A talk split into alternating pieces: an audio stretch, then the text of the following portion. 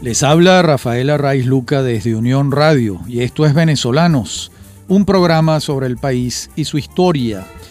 En esta serie de grandes médicos venezolanos, este es el quinto programa de la serie. Hoy vamos a trabajar la vida y obra de Augusto Pi Suñer, Carlos J. Bello, Domingo Luciani, José Izquierdo, también conocido como Pepe Izquierdo, y Virginia Pereira Álvarez. Estos cinco médicos venezolanos, todos nacidos en el siglo XIX y con vidas profesionales desarrolladas en la primera mitad del siglo XX. Comencemos con Augusto Suñer.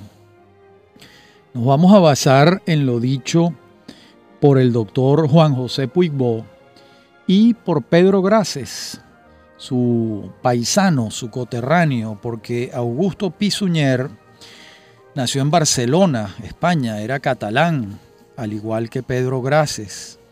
Y allá nació en 1879 y falleció en México en 1965, de modo que el doctor Pisuñer vivió 86 años y buena parte de su vida profesional, de sus grandes aportes a la medicina y a, la academia médica ocurrieron en Venezuela.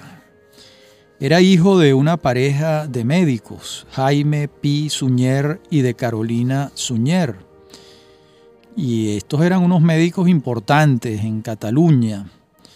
Y hay que señalar que esto ha sido frecuente hallarlo, esas dinastías familiares donde padres, hijos, abuelos son médicos. En programas anteriores señalamos a la dinastía de los Risques y también ocurrió algo similar con los Machado, con Alfredo Machado Núñez, Gustavo Machado Hernández, Gustavo Machado Rivero y en el caso de los Pisuñer, pues con su hijo Augusto Pisuñer, que se graduó de médico en la Universidad de Madrid en 1900 y fue profesor de fisiología en la Universidad de Sevilla en 1904 y después va a ser profesor de fisiología en la Universidad de Barcelona entre 1916 y 1939. Allá también va a ser individuo de número de la Real Academia de Medicina de Barcelona, a donde ingresa en 1910. De hecho, va a ser presidente de esa Real Academia de Medicina entre 1926 y 1939, durante 13 años, un periodo muy largo. Y allá en Barcelona, en su Barcelona natal, va a dirigir el Instituto de Fisiología y va a crear una escuela de fisiología que va a adquirir un gran prestigio internacional. Y con motivo de la Guerra Civil Española se refugia en Francia y estando allá, el gobierno de Venezuela en 1939 lo contrata. Eh, gobernaba Eleazar López Contreras y el gobierno de Venezuela le dice, véngase, véngase a Venezuela y él llega a Caracas en abril de 1939. De inmediato se va a incorporar como profesor a la Universidad Central de Venezuela en la cátedra de fisiología y ahí va a iniciar, concebir desde el principio un proyecto que fue muy importante para él y para nuestro país, que es, porque es una realidad, el Instituto de Medicina Experimental del cual él va a ser un factor principal para su fundación. Y dice Puigbo literalmente que en el terreno de las ciencias fisiológicas convirtió la fisiología, la fisiopatología y la farmacología en ciencias experimentales. Él crea la cátedra de bioquímica en sustitución de la de química médica y también va a crear la de fisiopatología en conexión con la patología general, y con él va a reemplazarse la anacrónica cátedra de terapéutica general y materia médica por la muy moderna entonces cátedra de farmacología. El doctor Pisuñer va a ser doctor honoris causa de la Universidad de Toulouse en 1922 y también de la Universidad Central de Venezuela, donde se le confiere el doctorado honoris causa en 1947. También va a ser distinguido como miembro honorario de la Academia de Medicina de Buenos Aires en 1919. Lo mismo va a ocurrir nada menos que en la Academia de Medicina de París en 1947. Y algo similar ocurre en el Instituto de Ciencias de Coimbra en 1919 en Portugal. Y algo similar ocurre en el Kaiserliche Deutsche Akademie der Naturwissenschaft en Alemania. Eh, lo mismo va a ocurrir en la Real Academia de Medicina de Montevideo y va a ser miembro de honor de la Academia Médica Argentina y de la Asociación Científica Argentina, donde va a ser además titular de la cátedra Ramón y Cajal en la Universidad de Buenos Aires. En Venezuela va a ser miembro honorario y fundador de la Asociación Venezolana para el Avance de la Ciencia en 1950. La hoja de vida del doctor Pisuñer es algo verdaderamente deslumbrante y sería muy largo referirles todos todas las distinciones, los reconocimientos académicos. Mm, vamos a ceñirnos al tema venezolano y allí mm, les decía que fue profesor de Fisiología de la Facultad de Medicina de la Universidad Central de Venezuela desde 1940. También va a ser profesor de Biología y Bioquímica en el Instituto Pedagógico Nacional. Esto va a ocurrir a partir de 1942. Recordemos que el Instituto Pedagógico Nacional se crea en tiempos de Eleazar López Contreras, inspirado en un instituto similar que hay en Chile y Mariano Piconzalas trae la idea de Chile de fundar algo similar en Venezuela para la educación de los profesores de la educación primaria y secundaria. Y el Instituto Pedagógico cumplió unas tareas extraordinarias en Venezuela durante mucho tiempo, hasta que se convirtió en una universidad, como también es hoy en día. Y vamos a hallar al doctor Pisoñer como el director fundador del Instituto de Medicina Experimental de la Universidad Central de Venezuela. Allí va a estar entre 1940 y 1951. En esa década de los años 50 se le distingue con el premio Kalinga en 1955. Ese era un premio que otorgaba la UNESCO con base en una fundación cultural de la India. Bueno, eh, de estos 86 años de Augusto Pisuñer, alrededor de 48 años los trabajó entre España, Argentina y Venezuela. Y dejó unos 18 libros publicados, todos de temas médicos, y alrededor de 200 trabajos científicos publicados en revistas arbitradas sobre distintos aspectos de las ciencias médicas. ¿Qué aspectos trabajó el investigador Pisuñer? Pues esos trabajos son sobre nutrición, sobre metabolismo, sobre bioquímica, sobre endocrinología, sobre fisiología. Lo hacía con sobriedad y tino y elegancia, según refiere el doctor Puigbo. Y bueno, es un hecho que este catalán, este médico catalán, eh, consagró su vida al progreso de las ciencias fisiológicas, eh, sobre todo en sus tres países, digamos así, en su España natal, en su Venezuela adoptiva y en un vínculo muy estrecho que tuvo durante muchos años con la Argentina. Ya ha debido ser una gran emoción para el doctor Pisuñer cuando en 1940 se inaugura el Instituto de Medicina Experimental. Y allí, en, ese instituto, hay una placa de bronce con la efigie del gran maestro Pisuñer. Está colocada esa placa en la sede actual del Instituto de Medicina Experimental. Venezuela tuvo la gran suerte de contar con los saberes de este gran médico catalán que hizo grandes aportes a la medicina venezolana, a la enseñanza de la medicina en Venezuela y también a la enseñanza en el Instituto Pedagógico, los años que vivió entre nosotros. De sus 86 años, Pisuñer eh, pasó en Venezuela un poco más de 30 años, dejando una huella extraordinaria. Motivo por el cual, siendo español, lo consideramos un médico venezolano porque buena parte de sus aportes ocurrieron aquí, buena parte de sus investigaciones ocurrieron aquí, buena parte de sus trabajos escritos fueron escritos aquí y de sus libros publicados también fueron muchos publicados aquí. En la próxima parte del programa veremos la vida y obra de Carlos J.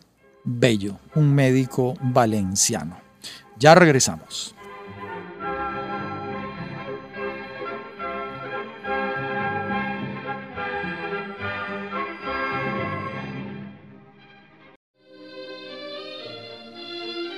En esta parte del programa vamos a hablar de un hombre de vida breve, de un médico de vida muy breve, 47 años, pero que se granjeó un reconocimiento unánime de sus colegas, de sus pares. Me refiero a Carlos J. Bello, nacido en 1886 y fallecido en 1933, en Valencia, Estado Carabobo. Allá nació en julio de 1886. Su padre fue don Carlos Bello, un hombre muy respetado en, Valencia. Allá estudió en el colegio Don Bosco y eh, viaja a Caracas a estudiar medicina en la Universidad Central de Venezuela. Aquí va a ser externo por concurso de los hospitales civiles del Distrito Federal y le tocó enfrentar una epidemia de fiebre amarilla en 1905 y contrajo la enfermedad. También fue interno del Hospital Vargas y en 1908 fue enviado a combatir la epidemia de la peste bubónica en La Guaira. Y en ese año, en 1908, se va a doctorar en medicina con la tesis Anotaciones sobre higiene escolar. De todo esto nos informa Leopoldo Briceño Calcaño en el capítulo Venezuela de, de ese gran diccionario biográfico médico hispanoamericano. Muchas de las entradas de ese diccionario son escritas por Briceño, otras por Puigbo y otras por algunos otros médicos eh, dedicados o interesados a las biografías de sus colegas. Ya graduado tenemos que Carlos Bello viaja a Valencia, donde es nombrado jefe de trabajos de desinfección del Estado, con motivo de la epidemia de peste que ha habido en Caracas. Y lo tenemos dos años después, en 1911, establecido en Villa de Cura como director del Hospital de Villa de Cura. Y allá va a enfrentar una epidemia de fiebre amarilla en 1914 lo hallamos establecido en San Cristóbal, estado Táchira, donde es nombrado director del Hospital San Juan de Dios y va a dirigir allá un diario, el diario Horizontes y la revista de Beneficencia. Y en 1917 lo hallamos como miembro del Segundo Congreso de Ciencias Médicas, donde va a leer un importante trabajo sobre la disentería. y luego lo tenemos como vicepresidente del tercer Congreso de Ciencias Médicas en Ciudad Bolívar. En 1918 lo tenemos como un propiciador de la fundación de la primera escuela de enfermería que hubo en el interior del país y va a ser a su vez profesor en dicha escuela, en San Cristóbal. Y en 1920 se muda a Maracaibo, donde se establece y presenta un trabajo sobre el parasitismo intestinal. Fíjense que en lo que llevamos de, de vida de Carlos Bello hay similitudes con Lisandro Alvarado. ¿En qué sentido? En el sentido que Alvarado vivió en muchísimos pueblos y ciudades venezolanas. Cuando digo muchísimos, estamos hablando de cerca de 20. No es el caso del doctor Bello, pero hemos pasado revista a un hombre que en pocos años vive en Villa de Cura, en San Cristóbal y ahora en Maracaibo, de y por supuesto en Valencia, y por supuesto en Caracas, de modo que fue un venezolano que en muy pocos años conoció pues a fondo distintas regiones del país, siempre en el ejercicio de la profesión. Y vamos a tener que en 1921 viaja a París a continuar con su formación y allá va a realizar varios cursos. ¿En qué? En venereología, en clínica y medicina de los niños, en clínica obstétrica y en clínica ginecológica además de cirugía de urgencia. Regresa en 1923 y va a fundar la Clínica de Salud San José. Y ese año publica un trabajo sobre la fiebre tifoidea. En 1926 es nombrado director de la Sanidad Nacional y vuelve a combatir una epidemia de peste. Y en 1927 ocurre su designación como director de la Cruz Roja Venezolana en Caracas. Y mm, en esos años también será jefe interino de clínica médica y miembro de la filial venezolana de la Asociación Médica Panamericana. Pero va a dedicarse completamente a la Cruz Roja y a la sanidad nacional. Y así ayudó a damnificados a lo largo de todo el país sobre todo con motivo del terremoto de Cumaná, que ocurrió en 1929.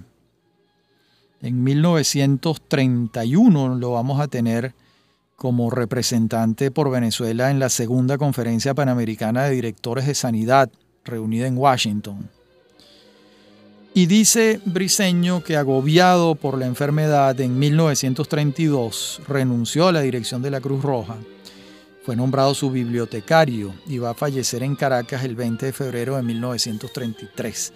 No señala Briseño el motivo, eh, o no el motivo, sino la enfermedad que padecía el doctor Bello. Suponemos que de cáncer, pero no, está dicho. Y mm, eh, al momento de su muerte, uno de sus compañeros de trabajo dijo textualmente, voy a leerles porque da una idea de lo apreciado que era el doctor Carlos J. Bello. Dice un colega, con la desaparición de Bello ha perdido la ciencia de Hipócrates, un investigador y un sabio, la patria, un hijo que le dio nombre y prestigio, la filantropía, un benefactor insigne, el compañerismo, un hermano sin mácula. Muere el doctor Bello, como la generalidad de los apóstoles, pobre y rodeado de indiferentismo de aquellos mismos a quienes prodigó el bien. Caramba, qué triste esa, esa visión final. Mm, quizás mm, está un poco teñida de, de romanticismo porque por otra parte el doctor Bello fue muy reconocido y muy querido por sus pacientes, como, como hemos escuchado en muchísimas oportunidades. Pues bien, una vida breve, con un trabajo descollante a lo largo de todo el país como médico activo y una participación significativa en la Cruz Roja, en la fundación de la Cruz Roja, en la dirección de la Cruz Roja. Hasta aquí el doctor Carlos J. Bello. Vamos a ver ahora a Domingo Luciani. a Domingo Luciani, cuyo apellido es Corso, y siendo Corso uno supondría que sus padres o él nacieron en Carúpano, en Río Caribe o en algún pueblo del estado Bolívar, pero no es así. El doctor Luciani Domingo nació en Maracaibo, donde la influencia de Corsa, que uno sepa, ha sido mucho más reducida. Veamos entonces algunos aspectos de su vida, lo esencial de Domingo Luciani.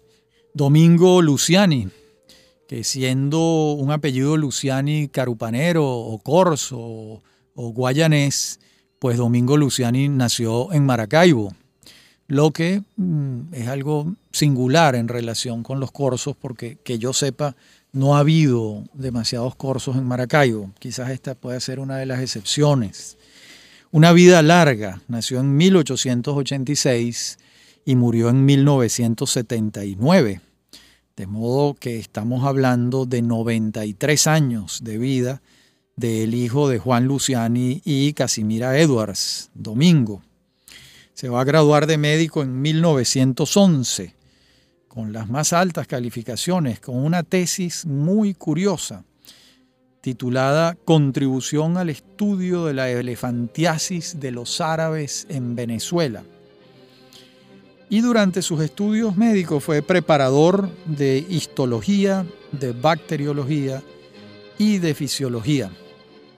Y va a prestar servicios en Caracas durante el brote terrible de la peste bubónica en 1918.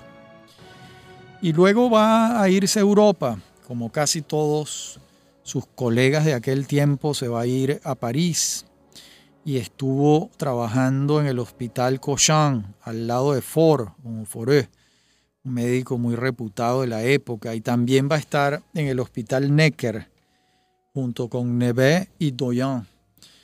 Y va a estar en el Hospital San Luis con Morestan. De modo que va a permanecer tres años allá en París.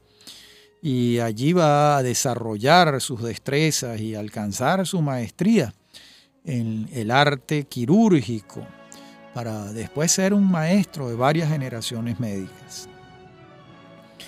Cuando regresa a Caracas, el doctor Luciani va a ser profesor en la Universidad Central de Venezuela en las cátedras de histología, anatomía humana, patología externa, fue auxiliar de clínica quirúrgica y medicina operatoria, y nada menos que sucedió a Luis Racetti en la cátedra de clínica quirúrgica, y allí va a estar entre 1932 y 1958 Además va a tener cargos de gerencia académica en la Universidad Central de Venezuela, donde fue vicerrector en 1938. También fue jefe de uno de los servicios de cirugía del Hospital Vargas durante muchos años, muchos años, entre 1928 y 1961 y va a ser fundador de la clínica Luis Racetti en 1936 y médico de las Fuerzas Armadas. En la próxima parte del programa continuamos con la hoja de vida del doctor Domingo Luciani, cuyo nombre lleva uno de los hospitales públicos de Caracas en el Llanito en homenaje a su memoria. Ya regresamos.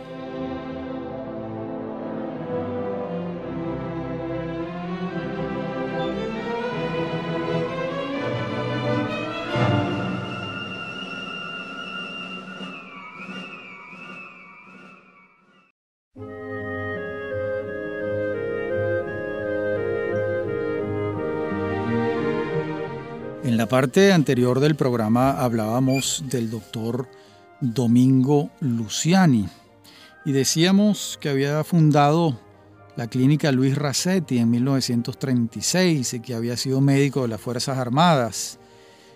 Y también decimos ahora que ingresó como individuo de número en la Academia Nacional de Medicina en 1921 con un trabajo titulado acerca de la trombosis arterial traumática.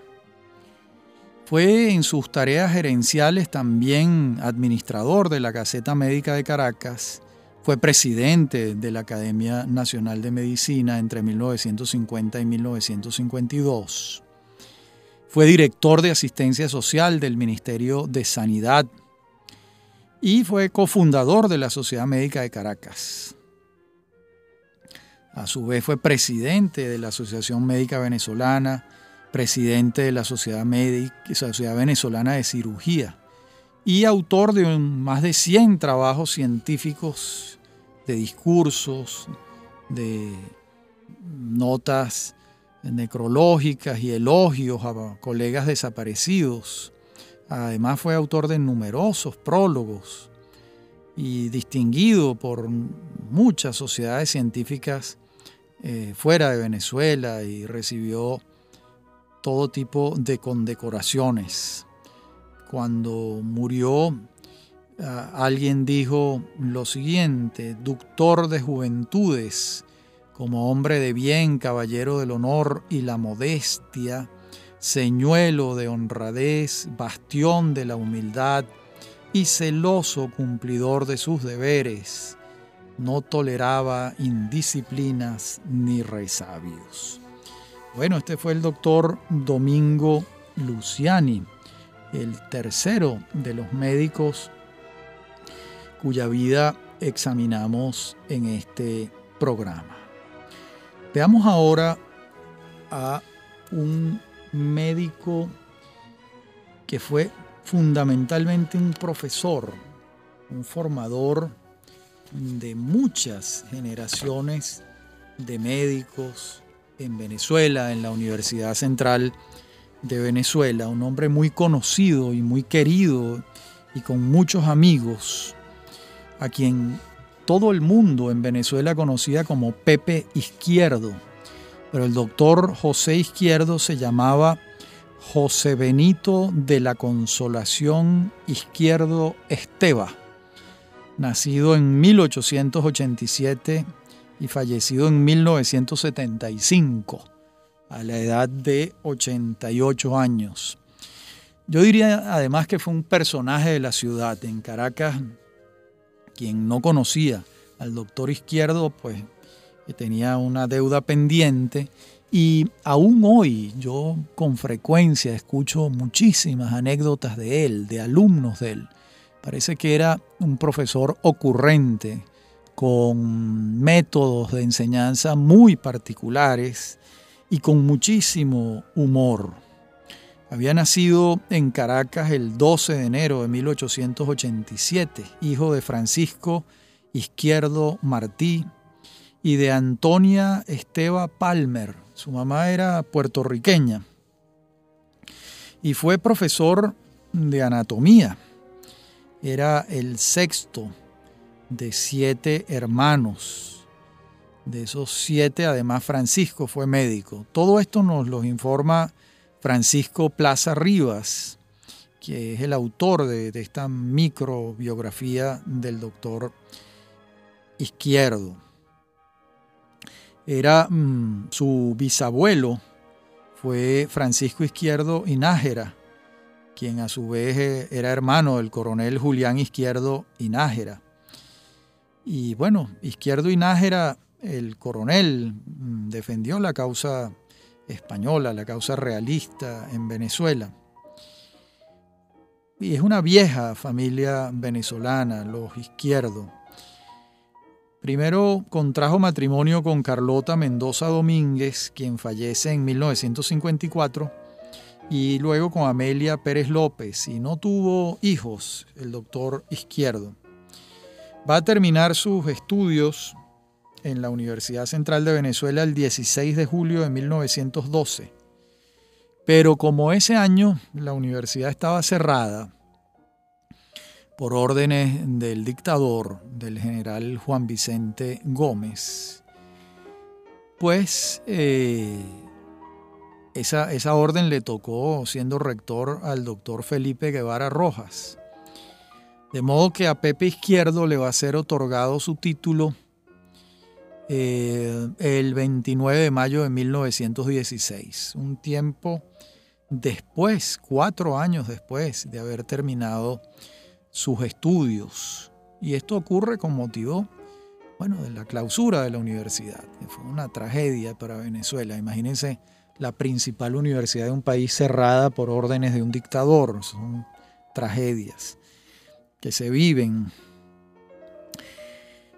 Fue a su vez el doctor Izquierdo miembro individuo de número fundador de la Academia de Ciencias Físicas, Matemáticas y Naturales. Fue durante un tiempo médico del nuevo Circo de Caracas. Hay una promoción de médicos de la Universidad Central de Venezuela, la del año 1949, que lleva su nombre fue durante la presidencia del general Isaías Medina Angarita, fue director del Hospital Militar. Y a la vez, ya no en el, no en el ámbito médico, fue traductor de obras clásicas, como la, Imitación de Cristo, una obra traducida del latín. Fue autor a su vez de una novela, El Raspado, que fue llevada al cine y cuyo protagonista fue el cómico, el cómico celebradísimo venezolano que fue Joselo. Muy curioso. Eh, y dice Francisco Plaza Rivas que era católico, el doctor izquierdo, que era creyente y practicante. Y además dice que era un gran aficionado al juego de las bolas criollas y que recibió numerosas condecoraciones nacionales y extranjeras, al punto que el Colegio Médico del Distrito Federal, bajo la presidencia del doctor Pedro César Izquiel, creó la Orden José Izquierdo en el año 1975 para distinguir al médico más destacado en la docencia. Y este premio se concede todos los años y por vía de excepción, el primero que recibió esta condecoración fue el propio doctor José Izquierdo, ya al final de su vida, porque muere ese mismo año de 1975. Entonces gobernaba el país Carlos Andrés Pérez y así habrá tenido importancia el doctor Izquierdo, un hombre tan querido por sus generaciones de alumnos que el presidente Pérez decretó tres días de duelo nacional, de duelo oficial, con motivo de la muerte de Pepe Izquierdo, de José Benito de la Consolación Izquierdo Esteba. Fue jefe de la Cátedra de Anatomía de la Universidad Central de Venezuela durante 35 años. Hay que verle la cara a esto. Estar dando clases durante 35 años, entre 1917 y 1952. Son muchísimos los médicos venezolanos que pasaron por sus aulas en la cátedra de anatomía, que es obviamente una cátedra fundamental. De modo que todo el que estudió medicina en la UCB entre estos años fue alumno del doctor Izquierdo, como seguramente certificarán algunas personas mayores que están oyendo este programa. No he dicho que fue además un políglota, que hablaba varias lenguas y que era, tenía una personalidad polifacética, porque ya les dije que fue novelista y que a la vez una, esa obra fue llevada al cine eh, y ahora les señalo que fue un políglota. Pero también hay que decir que fue un pintor y un pintor solvente. Y esas, esas, esas cualidades, esas dotes como pintor, él decía que le facilitaban mucho la enseñanza de la anatomía.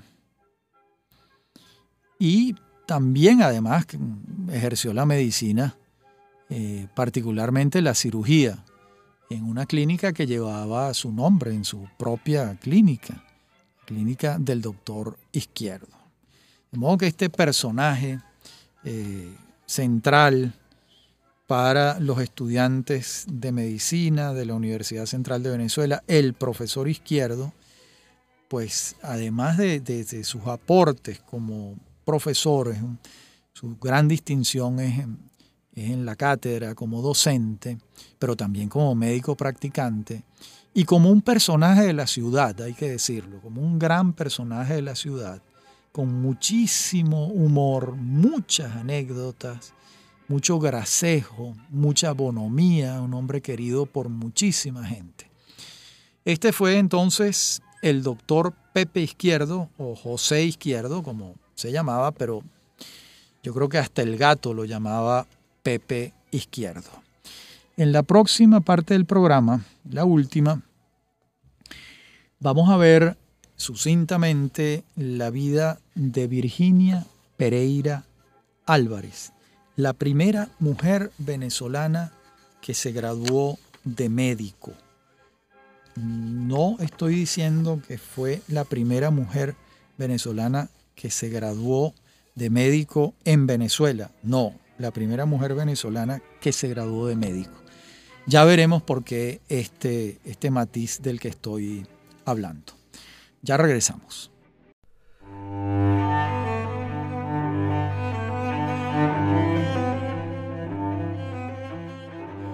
Les decía en la parte anterior del programa que en esta hablaríamos de Virginia Pereira Álvarez, quien a pesar de tener estos apellidos típicamente caroreños, no nació en Carora, sino en Ciudad Bolívar, en el año 1888 y falleció en 1947, de modo que fue una mujer que vivió unos 59 años hija del general Ismael Pereira Álvarez y de Heraclia López de Pereira.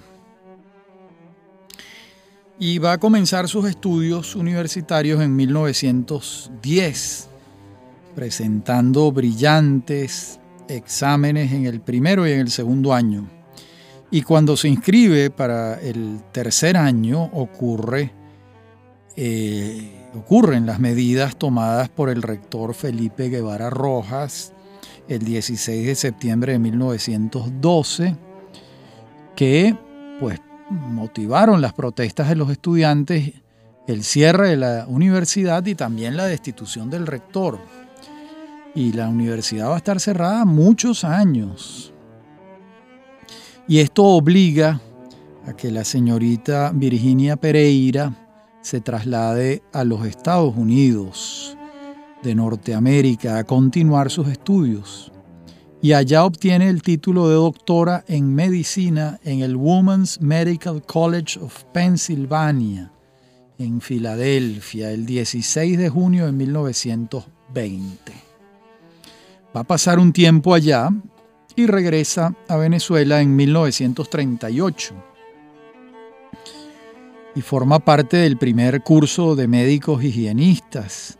Fue además miembro fundadora de la Sociedad Venezolana de Bacteriología, Parasitología y Medicina Tropical. Va a ser también eh, preparadora, esto me refiero ya cuando estudiaba en la central, esos dos primeros años fue preparadora de química, física, biología, y bueno, ahora volvamos a 1938 cuando ya ha regresado y ella presta servicios en el Instituto de Higiene.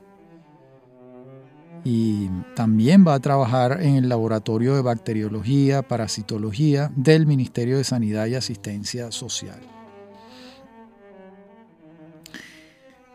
La doctora Virginia Pereira Álvarez también, como es de suponerse, ejerció su profesión en Filadelfia en Morristown, en el instituto del doctor Ludlum. Allá vivió pues, muchos años ejerciendo como médico. Y la Federación Médica Venezolana, cuando ella murió, expidió una manifestación de duelo por su fallecimiento. Ella, fue, ella ya murió en Filadelfia en 1947 y esa, esa manifestación de duelo dice esto que voy a leerles. Considerando que ha fallecido en la ciudad de Filadelfia la doctora venezolana Virginia Pereira Álvarez.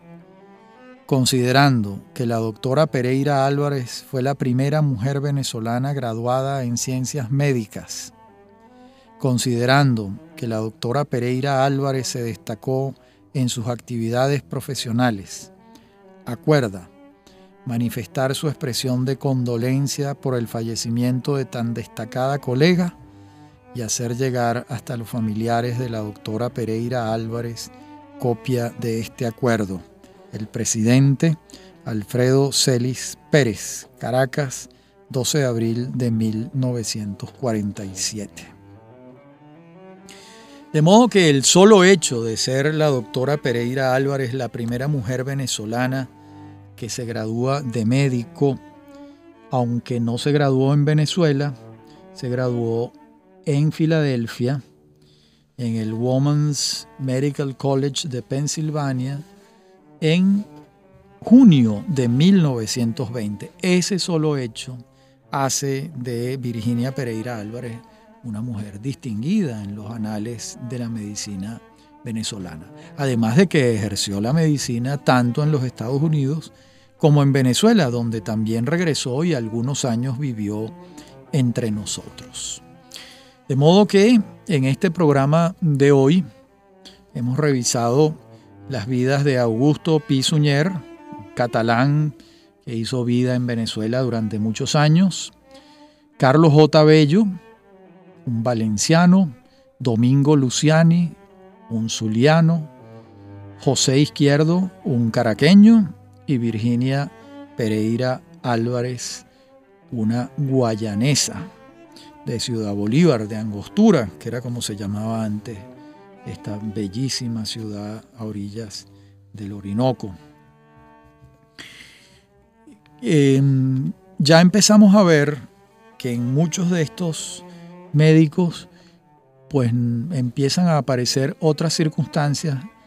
No todos hacen sus estudios en París, muchos hacen sus eh, especializaciones ya en Venezuela otros en España, como es el caso de Pisuñer, y empieza ya el panorama a cambiar porque mm, todos estos cinco médicos están naciendo en los 20 años finales del siglo XIX y mm, sus eh, ejercicios profesionales ocurren, comienzan en la primera década de los años 20 o en la segunda, como es el caso de Virginia Pereira Álvarez.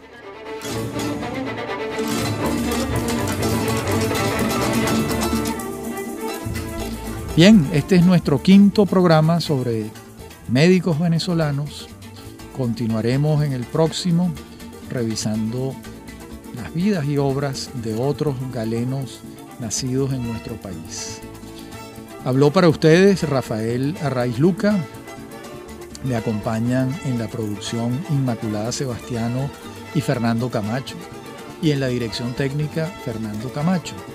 A mí me consiguen en mi correo electrónico rafaelarraiz.hotmail.com y en Twitter arroba Rafael Ha sido un gusto hablar para ustedes en la continuación de esta serie, en el quinto programa de esta serie sobre grandes médicos venezolanos. Hasta nuestro próximo encuentro.